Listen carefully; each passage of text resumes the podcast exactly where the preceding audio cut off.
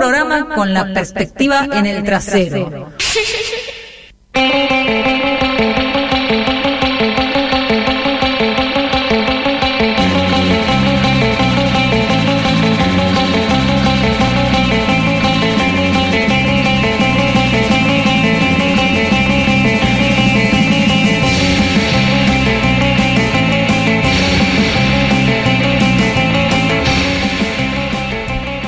Bien, seguimos en Pasamos Todes.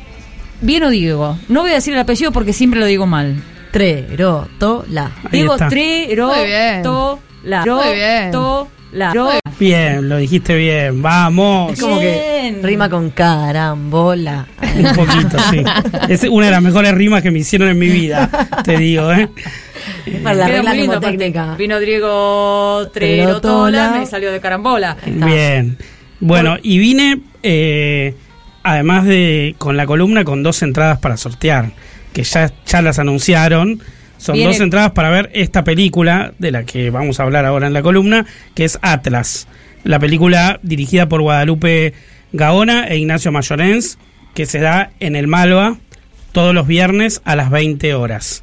Así que las entradas son para el próximo viernes a las 20 horas en el Malva, que es Figueroa Alcorta y Salguero. Ahí En ese cine tan bonito saben. que tiene el Malva. Bien. Sí, sí. Para el Bueno, viernes eh, Así 8 es. de abril. Mirá Sí, qué sí. planazo. Confíenme que es el 8 de abril.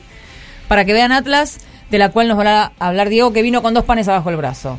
La columna y las entradas. Así es, así es, todo junto. Bueno, esta película, eh, el punto de partida es tratar de reco- reconstruir vida y obra de Cristofredo Jacob, que fue un neuro, bi- eh, neurobiólogo alemán que eh, migró a Argentina a principios del siglo pasado y fundó la escuela eh, argentino-germana de neurobiología en lo que hoy es el Hospital eh, Moyano. Ufa. Porque en realidad en ese momento se llamaba el Hospital Nacional de Alienadas. Tremendo. Sí, entonces la, la- la película lo que hace es, primero encuentra ese laboratorio que él fundó allí de neurobi- eh, neurobiología, eh, todo desmantelado, eh, olvidado, lleno de polvo, pero con un montón de tarros con cerebros, con partes de animales, con partes humanas. Y, mm, y en- en- entre los hallazgos que tiene ese documental de ese espacio increíble que lo recorre, está la nieta de este neurobiólogo, que obviamente es argentina, y que se llama Cookie Jacob. ¡Cookie! La Cookie. Me muero. Sí, pero es en realidad se transforma como en el personaje central de la película. Obviamente es una persona que está en, en su etapa de vejez y tiene que recordar, digamos, cuestiones de hace Bocha. 70 años atrás, eh, cuando tuvo una relación con su abuelo.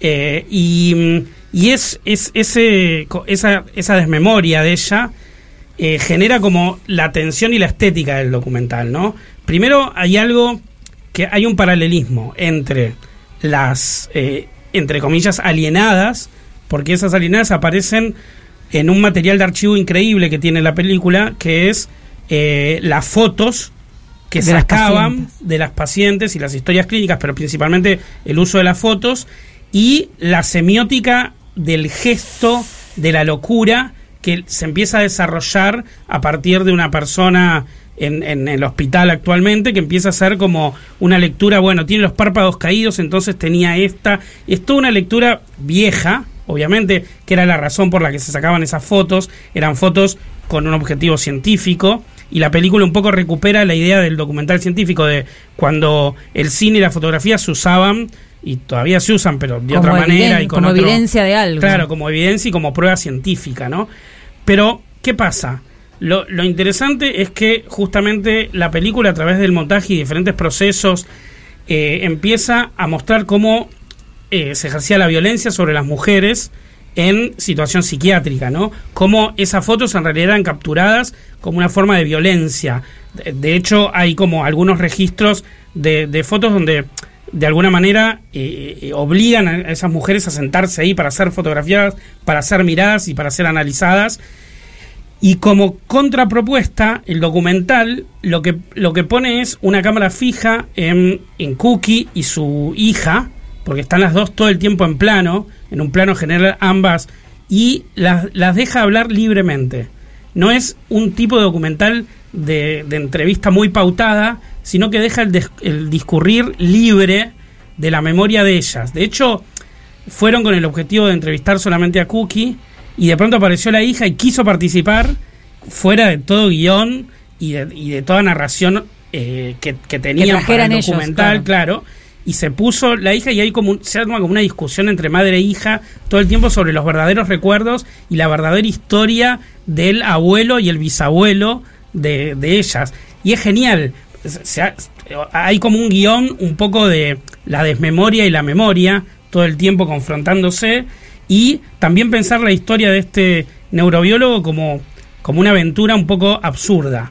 Porque hay, hay algo muy interesante que en la vida de este, de este doctor, que fue bastante excepcional, también hay eh, co- como un oficio de explorador de la Argentina. Porque su interés por los animales, incluso por eh, pueblos originarios, para tratar de estudiar, digamos, la psicología de ciertas personas que no tuviesen relación con ciertas formas de la civilización, hizo que este doctor empezase a ir por todo el país a buscar diferentes lugares inexplorados. Y de hecho descubre un lugar. Hay un lugar que se llama La mirada del doctor en Bariloche, que es un lugar que descubrió este neurólogo. Eh, entonces, la ¿De qué película va a estar... estamos hablando? ¿De qué año estamos hablando? Y Cuando él estamos hablando, eh, él llega a justo a principio de siglo, Argentina, y estos descubrimientos son a- antes de mediados del siglo, digamos, en la década del 30, entre el 30 y el 40, O digamos. sea, pleno nazismo. Claro, en- sí, sí, en su obvio. tierra Él- natal. Él es, es No, un si todo lo que viene, todo lo que está describiendo de ese lugar que encontraron, Ah, que con las antes. cosas en los frascos, es como medio, te da, Sí, encima sí, el tipo alemán que- pobre te da medio menguele cuando vos lo describís. Sí, sí. Con todo respeto, No, eh, no, con todo pero- respeto. Pero, pero que es que la neurobiología, digamos, Freud Claro. empezó también desde ese lugar, digamos, era también un- una suerte de, de marco teórico, podríamos decir, de época, que era de una violencia Sí, sí, y de sí. una forma de, de relación con incluso con la naturaleza o con las personas que era tremendo, ¿no? Estamos hablando de un mundo muy antiguo que por suerte se superó. De hecho, hay algo muy interesante también en el documental que hace que es contrastar esas prácticas con prácticas actuales. Por ejemplo, hay como una película de época donde se ve este hospital de las alienadas, que eran todos médicos, varones.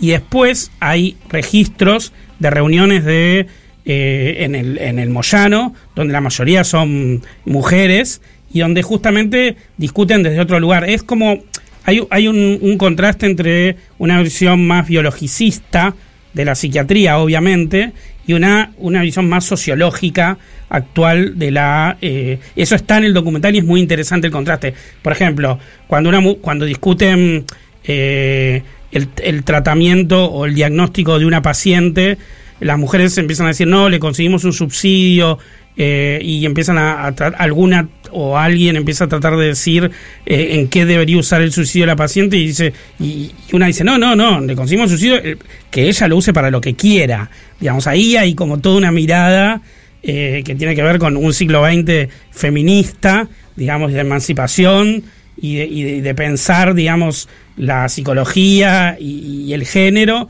eh, en toda esa discusión. ¿no? Dije una frase, una de las tantas que, que dicen que es como el contrapunto a todo el a toda esta historia de eh, Cristofredo. Cristofredo Jacob, digo, ¿no? Hay, hay como, como un juego en, en el documental que no es tampoco de... eh, es un documental, hay que decirlo, experimental en el mejor sentido de la palabra. También hay, hay toda una serie de, de momentos donde observan animales, eh, la relación entre los humanos y los alemanes actualmente, eh, y, y- y no hay eh, como una línea, eh, una bajada de línea, ¿no? Es como fragmentos de lo que fue y lo que es ahora y que el público saque conclusiones, digamos, ¿no? Hay como un ensamble. También trabaja sobre la idea del, del cerebro como territorio a explorar, ¿no? Explorar en, en el diálogo con Cookie, en el diálogo con el pasado, en el diálogo con, con trabajadores y trabajadoras de la salud mental, digamos, ¿no? Es como y no hay una determinación, no hay una línea teórica, es como la disolución un poco de parámetros universalistas o parámetros fijos para pensar la salud mental. Y sobre todo el cine como exploración y como un poco hasta diríamos como delirio, como un poco como meternos en un paisaje y perdernos y disolvernos con el paisaje mental, ¿no? Eh, de hecho, tiene como un objetivo ambicioso que para mí lo cumple, que es justamente pensar el, cerebro eh, desde la idea de eh, algo que todavía no está explorado, que, que hay, pasó un siglo de una escuela creada por un neurobiólogo que terminó en un enigma, que todavía hay un misterio, ¿no? De hecho, yo vi una de las funciones en el Malva y vino gente de, de inesperadamente, ¿no? Estaban entre el público eh, eh, psiquiatras que actualmente trabajan en el espacio donde se filmó la película. Y cuando se armó el debate eh, empezaron a decir, nosotros trabajamos eh, y, se armó un debate, ¿no? Sobre lo que mostraba, lo que no mostraba, lo que pasaba, defendieron la parte poética, que, no sea un documental científico, sino que, que poetice todo el, toda la cuestión, pero al mismo tiempo eh, se escandalizaban un poco por, por cuestiones que, que querían que se definan, ¿no? Querían defender ciertas cosas, dejar en claro, querían dejar en claro. Que, que, el documental sea doctrinario, digamos, ¿no? Y no lo es. Eh, por suerte, pero sí queda esta, este juego eh, hermoso entre partes que van ensamblando Guadalupe e Ignacio en el documental para pensar, digamos, esta experiencia de, de la locura y de la cordura y de la vejez también en la figura principalmente de Cookie y de muchas de las alienadas que, que se muestran fotografías que eran mujeres que, que quizás tenían solamente senilidad y esa senilidad se, se pasaba por trastorno psiquiátrico, ¿no?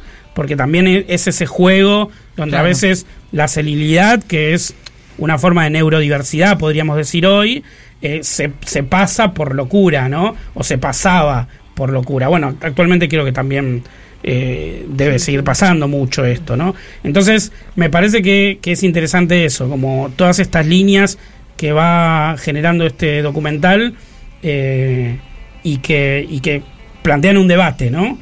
Por suerte, eh, Guadalupe e Ignacio van a las funciones y se arman unos diálogos muy interesantes, por lo menos el que yo presencié, muy interesantes entre el público, ¿no? Bien, bueno, parece, espero que si tienen que elegir se pongan más del lado del delirio Recordamos, las funciones son los viernes en el Malva estamos regalando entradas a quien dé la mejor respuesta, según nuestro propio criterio, a la pregunta ¿qué querés ser cuando seas vieje? Dos entradas para ver Atlas este viernes 8 en el Malva. Todavía tienen tiempo, 11 25 80 93 60 nos pueden mandar audios. Muchas gracias, Diego, por haber venido. voy a ir a ver esta película y voy a dictar sentencia después. Bien, bien. Vamos a escuchar qué Ah, perdóname, yo ya me estaba yendo al baño sin escuchar nada. Sí, es verdad. Amor Elefante hoy es hermoso, aunque llueva y sea domingo.